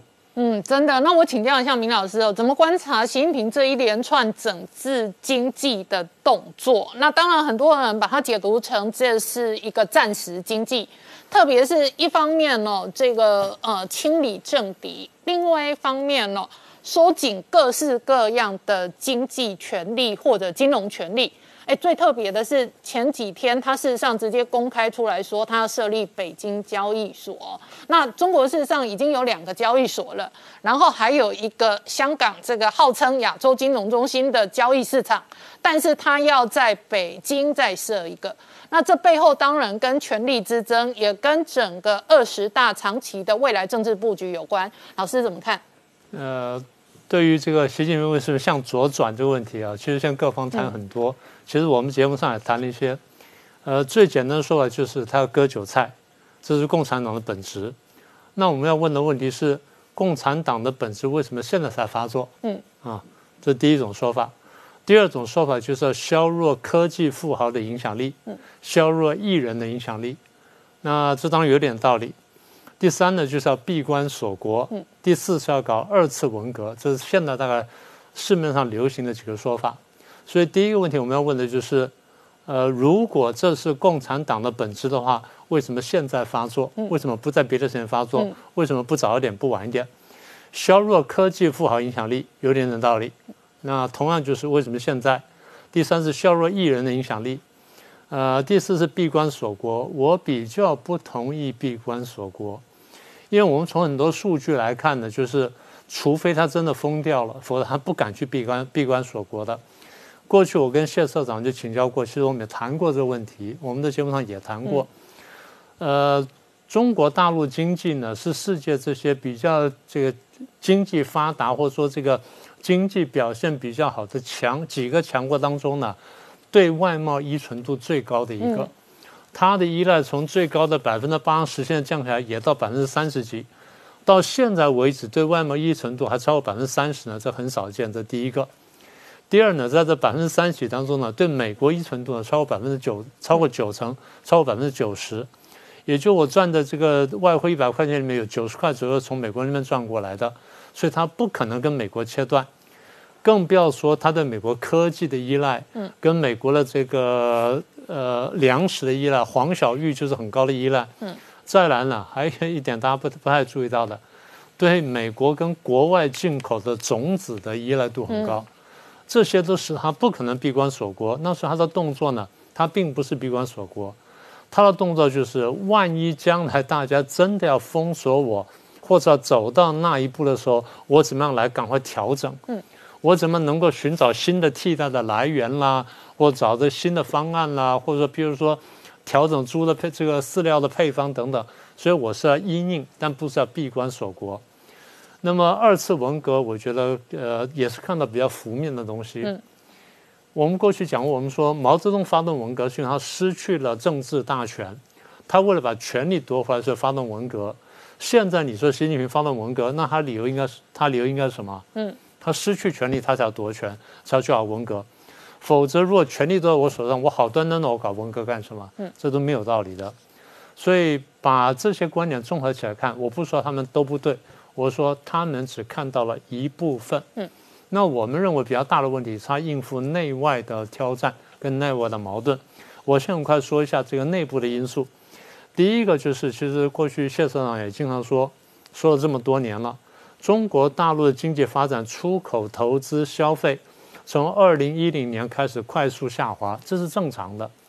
任何一个这个这个经济体在开发的时候，前面的经济政策正确，然后这个国际条件配合的话，它的出口、投资、消费各方面会慢慢爬升，然后就造成一个经济融景。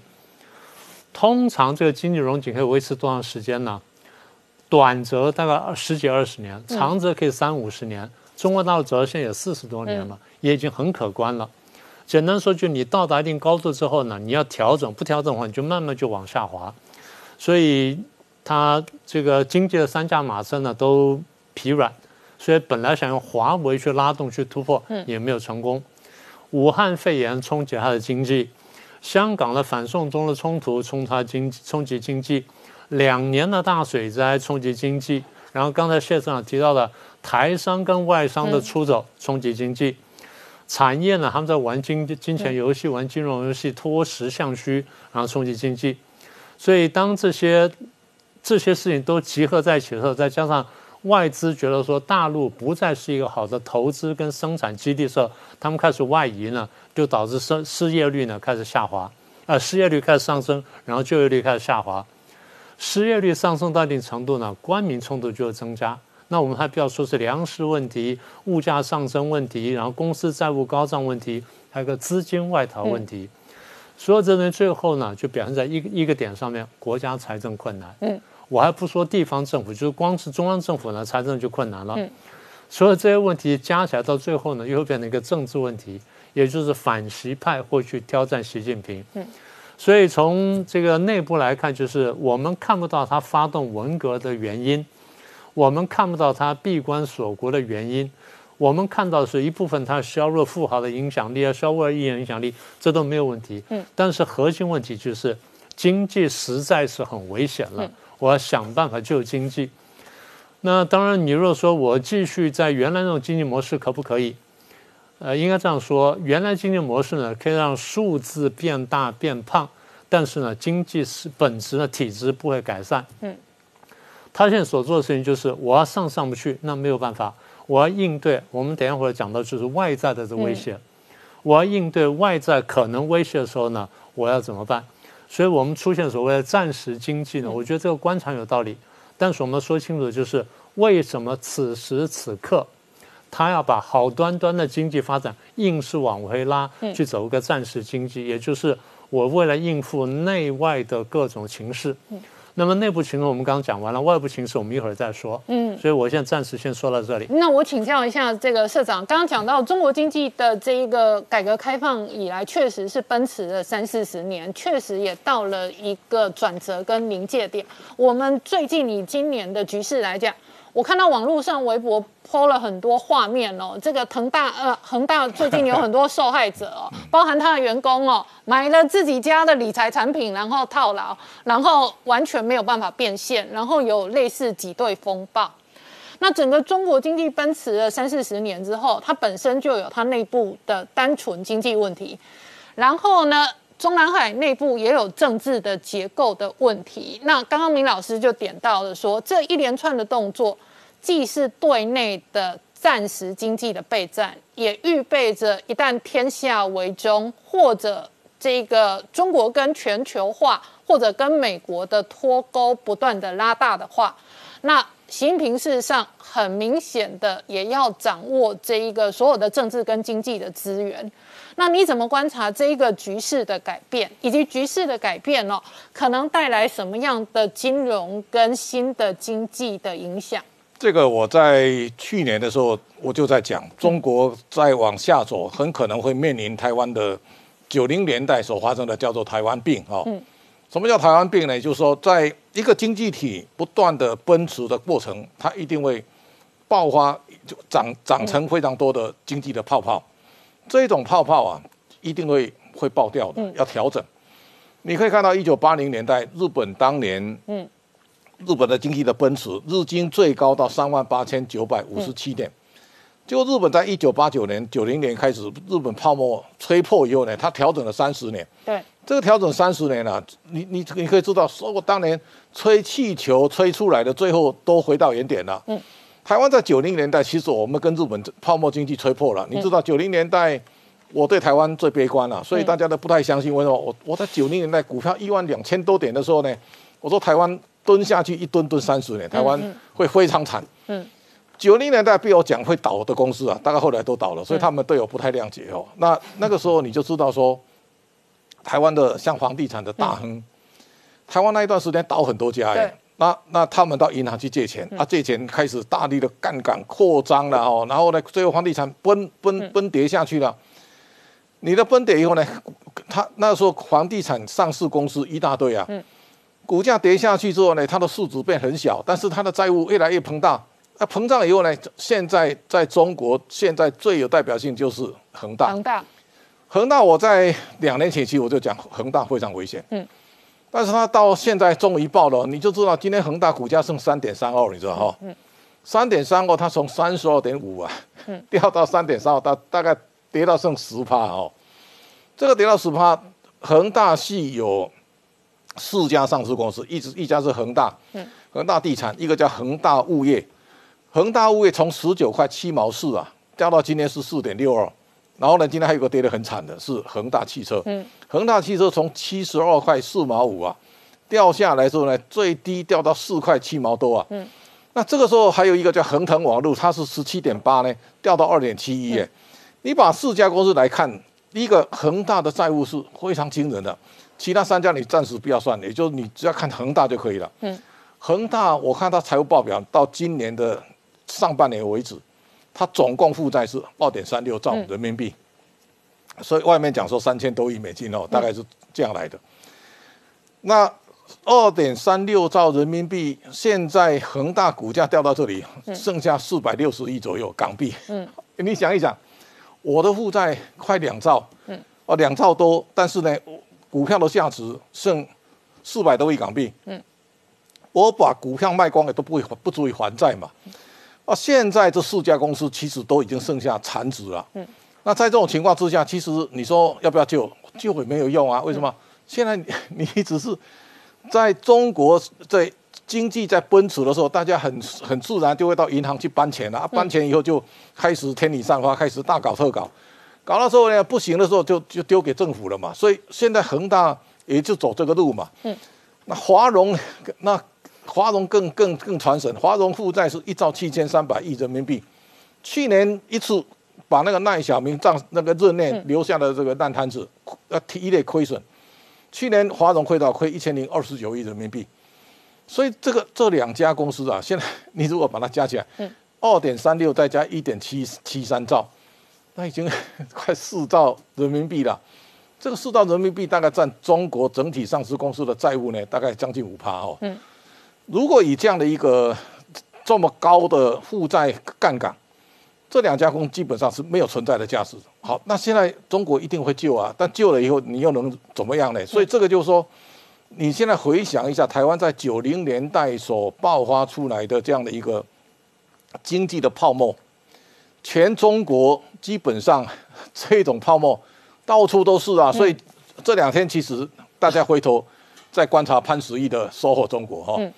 说中国原来是要卖黑石，卖三十亿美元哦，那那这个时候中中中国出来阻挡要调立案调查，立案调查，我看这两天开始报了，为什么？这个收获中国在十三号那一天哦，股价跌了四十七趴，对，那十四号呢，它又跌二十几趴，嗯，股价从四块七，它已经掉到两块一了，然后大家现在一看。潘石屹跑到哪里去了？哎，他在美国看网球比赛，你知道 所以这个就是说，哎，本来以为大家以为他留在中国，他现在留在美国了，儿子也在美国啊，他儿子现在被通缉。如果以这个情况来看呢，是一家一家现在能跑的他就跑，啊，跑了以后他再也不会回去了哈。所以这个就是说，开始慢慢你会去清查，中国有哪些地地产大亨，现在搞了一屁股烂债，啊，那个债呢 留在中国，所以。现在收获中国有事了，下一个大家一定会回头看平安哈。平安曾经在中国是最有影响力的这个保险公司啊。平安的股价呢，从九十八块半哦，现在大概掉到剩五十。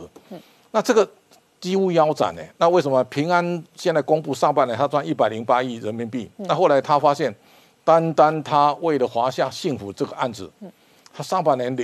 摊提到三十二亿美元的坏账，那他身上也也背了非常多的过去的不良资产啊，所以这个时候大家可以想象得到，中国开始会清理在过去非常腐烂的、非常不当的这种房地产的贷款啊，这种泡沫四面八方会引爆啊，所以这个就是说，现在我们在看什么地方有地雷，嗯。啊，这种地雷哦到处都是啊，所以两三年前我在看，嗯，香港股市啊就就有这个状况，为什么？香港那些停牌的哦，对，有上面写红字的，那个公司哦，我看三四十家，嗯，啊，这种公司一旦停牌之后，它再也不活不起来了哦。那这个就是说，一旦有人闹跑，那掏空以后呢，啊，那就不了了之了。所以在台湾，你们慢慢可以发现，从中国来台湾挂牌，第一上第一上市叫 KY，对，第二上就叫 TDR，对不对？那个都也是地雷一大堆，都是地雷一大堆嘛，哦，所以这个就是说。中国往后啊，它要面对一个比较严严谨的治理的清理哈，那到底要怎么才能了？我相信中国经济往下调整修正难免哦，所以，我我这两三年其实我在讲中国的时候，没有人相信，嗯，最近慢慢开始有一些共鸣哈，那大家知道怎么回事了？也就是说，一个快速奔驰，如果以中国的角度来讲，它等于用跑百米速度这样狂奔四十年，这个时候他一定要休息的啦。啊，你要休息的时候呢，你速度放慢。嗯，那放慢以后，他已经习惯那种快速奔驰了。那这个放慢一定就开始会有失速坠落的危机。第二个就是说，原来中国的正向它变负向。刚刚明老师在讲哦，也就是说，你看九零年代，我们站在黄浦江边，看着中国的未来，哇，他那个时候对台商是非常友善的。你知道，我九零年代去大陆，像杨怀定，看到我都叫我老师，你知道吗？然后那个当时。上海财大跟复旦的校长，嗯，我他们不不断的鼓励我要去念博士班了，那我没有太多时间，我没念哦。那这个时候你就知道，九零年代大陆对台商是非常友善的，现在非常不友善，两岸关系非常不好哦。嗯，台商当然会跑啊。那这个时候你想一想，华尔街本来是对中国最友善的，嗯，啊，现在经过这个这个回合，我相信。他们对中国一开始会打问号了哦，所以全世界的钱原来源源不绝的一直往中国跑，嗯，股票市场还在做这个动作嘛哈，但是现在开始浮现问号的越来越多，对，在这种情况之下呢，是这个对中国的。重新再评价会是未来世界的显学。那中国因为已经是全球第二大经济体了哦，那它很多刚刚讲到的案例，事实上都在香港挂牌。香港在这里也扮演着一个资金的这一个很重要的这一个呃角色跟这一个位置。但是社长刚刚讲到的这一些，事实上我们观察华尔街。渐渐分成两派，反中派跟亲中派可能彼此针锋相对。然后另外一个部分是股票市场其实最残酷现实。那今天港股表现最差，它就是一个具体的事实。那紧接着而来是各式各样的地雷。刚刚社长讲到，不管是恒大，不管是华龙，都可能带来新的金融的债务跟新金融的泡沫的清理。那我请教社长，就你的观察，台湾在中国跟香港的铺险跟风险，我们怎么观察？在台湾，其实那个铺险部位是很复杂的。刚刚讲到的是保险公司可能买了很多阿里巴巴、腾讯的股票，这是一个。然后呢，台湾当然也有人发呃中国相关的 ETF，ETF 它就建了相关的全值股的部位。然后比方说恒大的公司债。台湾事实上也有很多债券的基金，那它主要投资这个亚洲的新兴债或者全球新兴债，或者名字叫做“叉叉高收益债券”，但是这一类就买了很多类似恒大的美元债。所以到底我们总共会有多少的铺险部位？我们会受到多少的影响？这个也很难算。现在还没有完整公布了。其实我也曾经跟金管会的黄天木主委反映过，也就是说，那个那个现在跟中国的铺险的。金额啊，嗯，应该是要要让它更新，要重新算，要要算一下哈。就是说，这个确实是一个未来的潜在的不确定因素。嗯，那一个市场，你看现在全世界股市啊，其实美国跟欧洲都在创新高哈。嗯，呃，美国没有创新高，也在道琼，它也在新高点附近。全世界现在最弱的大概国际股，国际股已经离离连线很远了。香港的恒生啊，也喋喋不休啊。所以我在去年从李志英先生被关起来的时候，我就在讲，我说香港完了哈，也就是说，香港过去这一百年来，它其实是国际资金的避风港。香港没有主权，但香港有法治跟自由，所以很多钱会宁可 parking 在香港，那个是大家对香港的信心。这两天我看有人传那个那个 FB 那个视频给我，他说有一个人哦，你看他说在一百多年前香港是一个渔村啊，现在变国际金融中心。他说现在有一个人大概花两年的时间又把金融中心打回渔村了。那 这个就是香港，这个是很鲜明的。所以你看香港原来前一阵子他要通过反反外国制裁法，对不对？他还要喊停，为什么？他这个法律如果通过的话，香那个外国人赶快就散了。这个时候影响就大了，你就知道中国的强大哦，从九零年代到现在，他对外外国的人跟钱，他是近悦远来。嗯，所以你知道有一段时间我们要到大陆任何一个城市，你会觉得很快乐，为什么？很轻松，而且中国的海关通关很快啊，对不对哈？你要大陆到到各各个城市去玩，你也觉得很好玩了哈。现在后来很多人，我现在问了很多朋友啊。现在大陆很多人不敢去了，你知道吗？就中国的本地都不敢去，哎，现在连香港也不太敢去啊。嗯嗯，这个就变成说，香港原来的自由度它没有了，没有有这个麻烦的。为什么？我看前一阵子香港在讨论一个，他是香港电台的记者，他说他练一个稿子，二零一八年好像市长选举的高高雄市长选举的时候，他说全国一千八百个投开票所。嗯。明天正式投票啊！这个本来就很中性啊。对。他说台湾不是国家，为什么念 全国？全国。嗯。他这这下子要立案调查。嗯。连这个小事都会有事的时候，那你就知道这个麻烦的了。嗯。所以就说，现在如果你从中国在这一些年当中，中国的经济的强大，你从一九七八年邓小平改革开放是一个启蒙启蒙阶段，但是到一九九零以后呢？江泽民上来到胡锦涛的二十年，嗯，中国经济的奔驰啊，最重要就是它是走资本主义的路线嘛，它是全世界最极端的资本主义的路线。嗯，中国在走资本主义的路线的时候呢，有一段时间你看台湾的，我们最常在讲台湾，他说台湾的年轻人都没有狼性啊，哈，我说中国的钱是别人的钱呐，嗯，台湾投资都自己的钱啊，所以自己的钱。盈亏自负啊！我说怎么可能会有狼性呢？他一定将本求利嘛！哦，只有别玩别人的钱，他才有狼性啊！这两年你也再也没听说有人讲中国有狼性嘛？对不对？这个就是中国经济在奔驰以后，其实他现在应该要收敛了啊！收敛，现在慢慢问题就来了。你我我看一个最简单的数字，你看到中国的八月的 PPI 哦，就生产者物价指数九点五帕哎。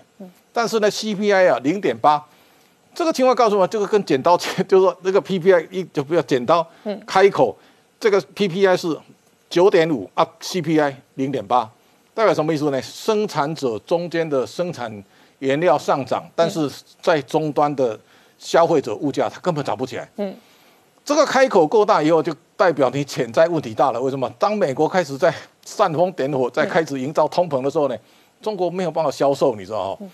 那个将来会夹死呢很多制造业嘛，所以在这个浪潮当中，第一个最最终端的制造业，它没有办法吸纳环境成本，嗯，再加上现在很多的外资啊开始在关工厂，那这个关工厂大家跑的时候呢，它一定会造创造非常大的失业的浪潮，嗯，整个基本面的改变呢，这才是中国经济面临最最大的核心的考验嘛，所以这个就是说，你现在看它的 GDP。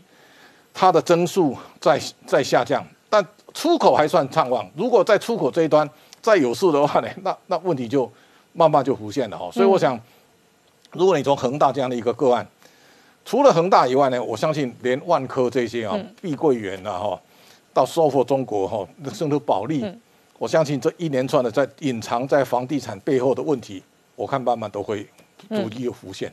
好，那我请教明老师哦。刚刚社长也讲到邓小平的改革开放哦，有一阵子说是具有中国特色的社会主义，但是所有的台商都觉得是超级资本主义的天堂。那确实当年是一个这样的路线，那因此也创造了他经济的快速的成长。但是习近平现在向左转，我们前两年讲公私合营，所以。今年就看到共同富裕，大家出来捐钱，然后习近平向左转的路线，外界判断可能会回到类似毛泽东当年的这一个路线哦。那你怎么观察这样路线的中国？它跟毛泽东当年不一样，毛泽东当年大家穷，现在是曾经有钱过的中国，还回得掉那一条路线上吗？当然应该很难了。我们说这个由俭入奢易，由奢反俭难嘛，因为你享受过的东西。呃，我想顺着刚才社长话呢，再往前推进一步哈，因为我们现在谈这个中国大陆的经济发展这几十年，是我们大家都有目共睹。但我们得看见，就是说它的起始点跟别人是不一样的。我的话什么意思呢？它的经济体制跟经济结构跟我们所理解是不同的。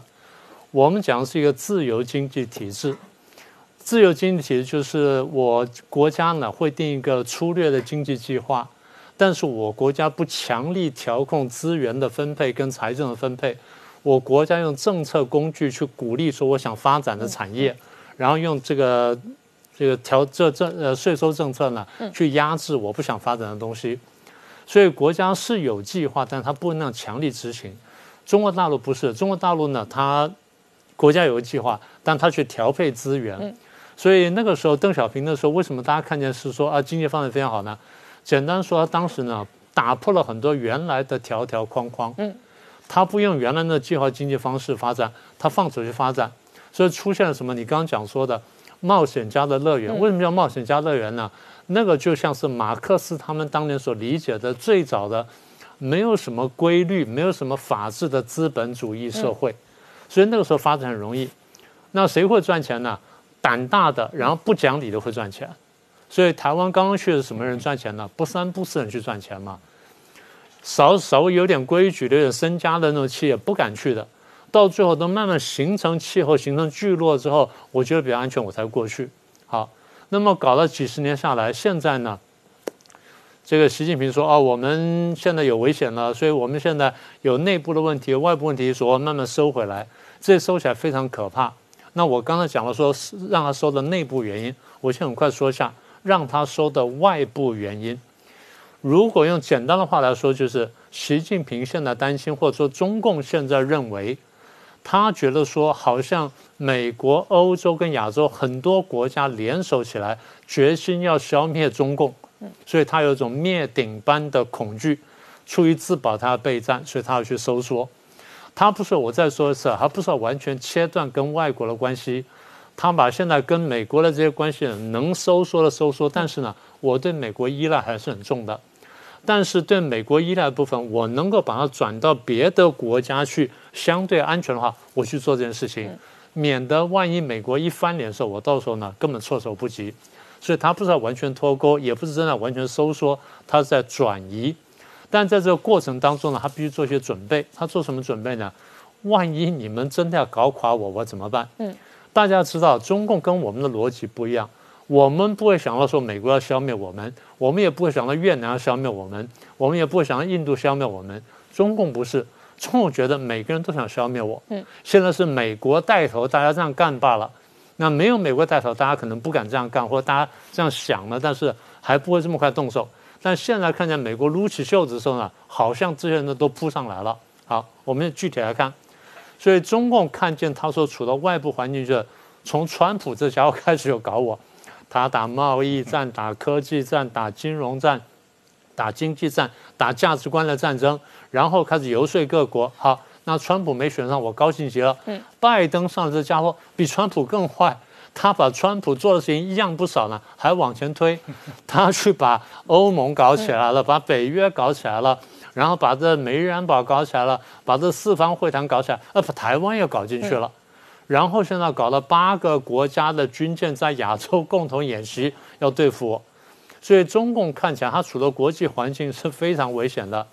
具体来看，它的演习科目、演习地点都是针对我来。好，那么那你说我要去对付他，那我中共要去回应了。嗯，我外交上做了很多努力，结果现在呢，外交上我也碰到问题。武汉肺炎事情呢，大家所有人说是我；香港反送中问题，大家说我有问题；新疆雪棉花，大家说是我；人权问题、南海问题、东海问题、海警法问题、欧洲投资贸易协定、一带一路，全是我的问题。嗯，好，那现在我问题大了，那我开始用战狼外交去反弹反击，但是反弹更激烈，所以现在变成说我里外不是人。好，那我现在要去处理台湾，大家说你也不能搞台湾。好，那现在就算了，就连立陶宛这小家伙都要跟我叫板，那是可忍，孰不可忍？所以中共看见就是我内部问题已经一大堆，现在外部呢，我想说突围没有成功，然后外部想搞一带路被你们封杀，搞华为被你们挡下来，我现在几乎没有活路了。所以对他来说，我必须做最坏的打算。我常讲，我说中共呢不是一般的国家，我们不能把它看作另外一个正常的国家。它真的是另外一个非常不正常的国家，你得从他的思路去思考问题。所以刚才谢市长谈到说，对他这个经贸上出了很问很多问题，然后他的经济发展不成功，他希望能够再走下条路。嗯，这是我们从比较正常的角度去看他。中共的经济从来不是正常的经济，它从一开始呢就是一个权贵所主导的这么一个经济体制。最早是国家经济体制，等到江泽民呃，到邓小平、江泽民开放的时候呢，他是想利用这个体制呢，去国际上去捞钱赚钱，捞钱赚钱手法呢，也不是完全公平的。二零零一年，我们大家让他进了这个 WTO，那西方国家想说，你进了国际组织，进了国际的经济联合国，那你就得按照国际经济联合国的方法跟规则去办事情。好，那希望说能够你跟国际接轨。嗯，大家不要忘记了，中共高层是有民主派的。嗯，这民主派隐身在决策的很高层，他们也希望中国去参加这个国际接轨。为什么呢？他们的想法是，当中国的经济运作方式跟国际接轨之后，国际的结果回头倒逼中国民主化。嗯，他们真的这样想就没有成功。为什么？因为被这些权贵上来之后，他们觉得说。我可以赚更多钱，所以管他什么民主不民主。一旦民主之后呢，我们这东西要受规范的。不民主对我们最好。那你说西方为什么不这样做呢？就刚刚谢社长说的，华尔街这人也不要民主，因为一旦民主化，很多事情要公开的，然后要有规则的。这样的话，我们就不能赚钱。所以我们要的是什么呢？我们要的是跟一个权贵把持着的一个超级大的市场去玩。这样的话，我们才得到最大好处。好，这么一来就。造导致一个非常畸形的后果。原来我们大家期望说，他跟国际接轨之后回去倒逼民主化就没有。他跟国际接轨之后呢，国际上这些黑手呢跟他结合起来，就大家共同赚大钱，想共同维护这体制。不但维护这体制，还把这体制一些恶劣东西往外去延伸，这样我们可以赚更多的钱。所以去卖各种各样想象中的基金，卖到这里，卖到那里，卖到中南美卖到哪里去，就在全世界这样捞钱。好，那现在呢？你说我这个不管是出于什么考虑，习近平说我现在有危险了，我斩断这些东西，所以华尔街不高兴了。我们前两天不是讲索罗斯吗？索罗斯他不是不满意不满意这个中共，他是不满意习近平这种做法。你仔细看他文章，他说邓小平的改革是好的，习近平的改革是不好的，所以讲得很清楚，他是反习不反共。嗯，因为什么？因为。原来那种贪污腐败的共产共产制度，对于我们在华尔街或者科技大行来说是有好处的。嗯，我们不是要反他，我们是恰恰好是要把阻止我们继续这样去贪污捞钱的习近平打掉就好了。嗯，但是现在习近平也看懂这一点。嗯，所以习近平要裹挟全中国去对抗这个力量。嗯，那么现在就导致这结果，所以。我们等下有机会再谈谈，就是。所以老师，那我请教你哦，你认为习近平这一些战略都是在回应今年初所谓更长的电报哦一文专文当中提及的换掉习近平的这样的战略吗？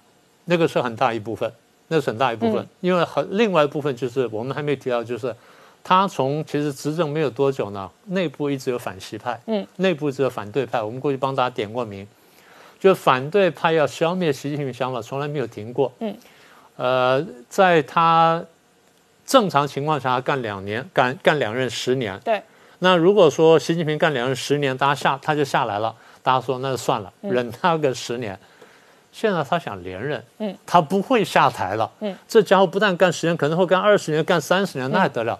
所以消灭习近平或推翻习近平的想法比过去强烈很多。可是明老师，我请教你哦，你看普丁，苏联瓦解之后，俄罗斯仍然有一个政治强人是普丁。然后普京仍然哦掌权了二十年，那尽管俄罗斯的整体国力可能有所衰减，但是普京的个人权力是稳固，而且显然哦拉得很长远的。未来的中国会不会朝这样的方向发展？普京能够走这样那样有两个原因，嗯，一个原因就是他真正打击了一些特权，嗯，然后把那权益分给大家。那习近平现在也在打特权呐，打富豪啊。打完之后，问题是你这好处是不是分给大家？大家是不是感受到？嗯。如果你打完之后，大家感受不到这好处的时候，大家就不会支持你了。嗯。普京打完之后，他一部分好处真的是给老百姓的，嗯，给到老百姓了。这第一个。第二就是普那个当时这个苏联瓦解之后，变成俄罗斯的前十年，当时不是叶尔钦执政吗？对。是俄罗斯的国际地位跌得非常糟糕，对，然后老百姓生活变差，然后各这，然后在这个怎么说呢，在国际上没有尊严，对。但是普，但是普京的权力很牢固。我权力巩固之后，我把国际地位慢慢拉高了，所以大家觉得说，哎，普京还不错。嗯，习近平如果能做到这两步的话，那就不错。嗯，他现在去在这做这个事情，但普京还还一个办还有一个办法啊。普京那边毕竟是有民主选举的，不管那民主有多么糟糕，他毕竟是有民主选举的。还有他把那个对手都抓抓，他把对手抓起来。但是还有一点呢，他可以找到一个人跟他配合，那个叫 Medvedev。嗯。然后呢，我做总统的时候你做总理，嗯。等到我总统任满的时候，我下去干总理，你上来干总统，咱们俩二人这样轮流转。现在习近平能不能找到这个人？嗯。所以我现在讲说，习近平如果说能够变成中国的普京的话，他有几个条件。第一个条件就是。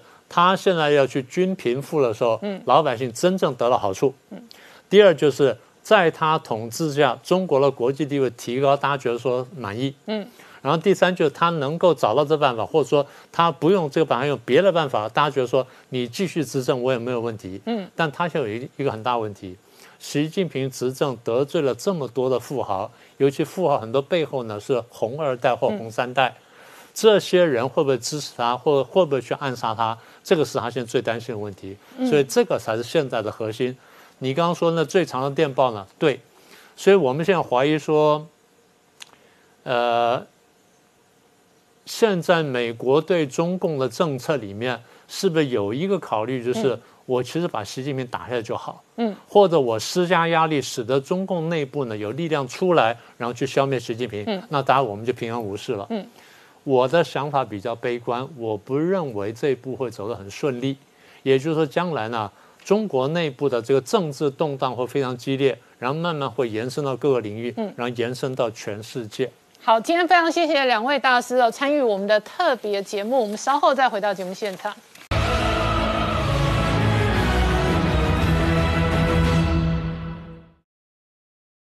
我是陈宁官，拜托大家支持唯一官方频道《年代向前看》，赶快按订阅哦。